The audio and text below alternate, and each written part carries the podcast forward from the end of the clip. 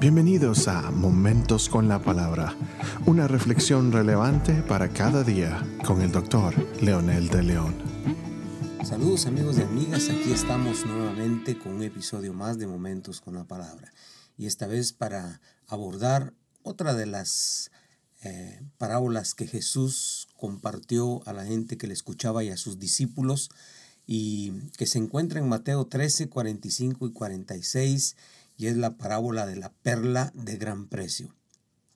Dice la escritura, el reino de los cielos también es semejante a un mercader que busca perlas finas, y al encontrar una perla de gran valor, fue y vendió todo lo que tenía y la compró.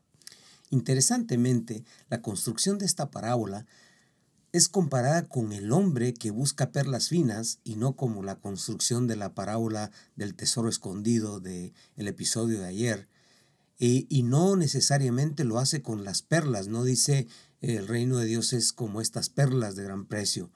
Eh, es interesante la forma en que la construye, por eso es emocionante lo que vamos a tratar de compartir hoy.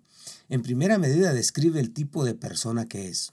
Obviamente es un comerciante experimentado que conoce y sabe lo que quiere, que sabrá distinguir entre lo precioso y falso y lo de no mucho valor obviamente un vendedor de perlas o de cosas preciosas o un comerciante pues tenía que conocer su producto y conocer también los productos de los otros. Segundo, que él sale a buscar las perlas finas.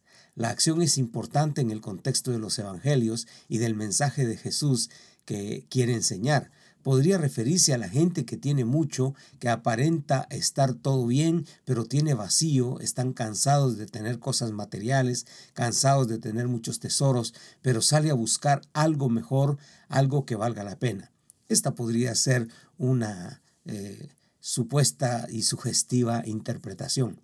Tomando en cuenta que hay tantas perlas, pero él quiere las finas, no dice que sale a buscar perlas. El, eh, el adjetivo es perlas finas, ese es el adjetivo, finas, que, que valgan la pena, que ameriten el esfuerzo y el costo.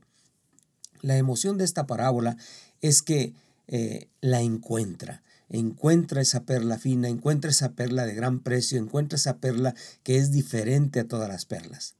Sugestivamente, aunque muchos comentaristas sugieren que se refiere a la misma línea de la anterior, el tesoro, la construcción y la forma en que Jesús lo plantea podría referirse a él mismo como ese mercader que sale a buscar, siendo, como decimos, el que busca la humanidad, el mercader que busca la humanidad dejando su gloria y, y, encarnándose para encontrar lo que estaba perdido, lo que tiene tanto valor, pero que debe ser encontrado.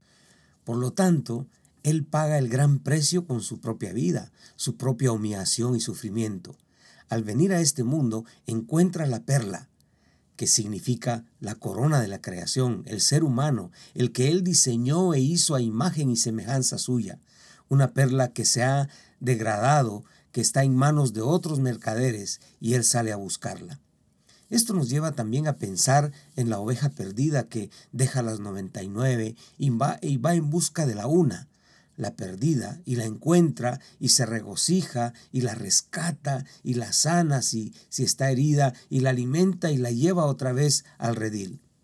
La otra idea que se puede deducir muy aceptada y comentada por muchos estudiosos de la Biblia es que, es que el que está buscando eh, eh, la perla de gran precio es ya un integrante del reino y que busca una preciosa experiencia que nosotros llamamos santidad. Cuando encuentra esa preciosa perla, se da cuenta de que nada de lo demás tiene más valor que tener una vida llena del Espíritu Santo, porque es una vida plena de entera devoción al Señor. Según el contexto, las perlas son lindas y muy atractivas, pero hay perlas que superan la belleza al deleite, tenerlas, contemplarlas, por lo que un comerciante que sabe de ello, cuando ve la perla de gran precio, se entusiasma tanto que vende todo, es decir, sacrifica cualquier cosa por tener esto precioso. Lo interesante de este enfoque es que esta perla solamente produce placer tenerla. No tendría ningún beneficio a menos que la vuelva a vender. Pero este que la adquiere solo la quiere para lucirla, contemplarla y ser dueño de ella. Qué hermosa ilustración. Qué preciosa experiencia los que de alguna manera hemos encontrado esa llenura especial del Espíritu Santo y nos damos cuenta que para vivir sobre este mundo esa preciosa experiencia nos capacita, nos orienta, nos da poder y fortaleza para salir adelante en todo. En conclusión, podríamos decir que el Señor le da sentido a su palabra porque por un lado somos la niña de sus ojos, somos sus criaturas amadas y deseadas, pero el pecado nos escondió, nos anuló, nos ensució, pero Él dejó todo, entregó un pago al despojarse de todo y ser humillado y tenernos nuevamente en su reino y ser sus hijitos redimidos cuando Él pagó el precio con su sangre y su sufrimiento.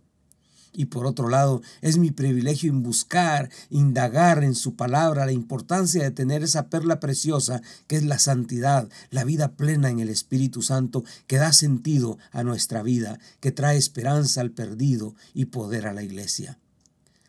En otras palabras, diríamos, el reino de los cielos es lo mejor que nos puede pasar. El reino de los cielos es lo más maravilloso que cualquier individuo que ya pertenece a Él puede dar testimonio de lo que significa tener al Señor de nuestras vidas como nuestro Señor, como nuestro Rey, como nuestro Padre. Oremos juntos. Amado Dios, ¿qué puedo decirte si tú lo sabes todo? Conoces las intenciones de nuestro corazón. Pero hoy quiero darte gracias por dejarlo todo, entregarte todo para redimirnos y ser esa niña de tus ojos, por ser el centro de la creación. Gracias porque también inyectas vida a esta vida humana, que da sentido y valor cuando te encontramos y nos rendimos todos a ti y sacrificamos todo para tenerte solo a ti. En el nombre precioso de Jesús ponemos nuestra vida, nuestro corazón en tus manos y de verdad gracias por dejarnos ser parte de ese glorioso reino. En Jesucristo nuestro Señor tenemos ese privilegio por quien oramos. Amén.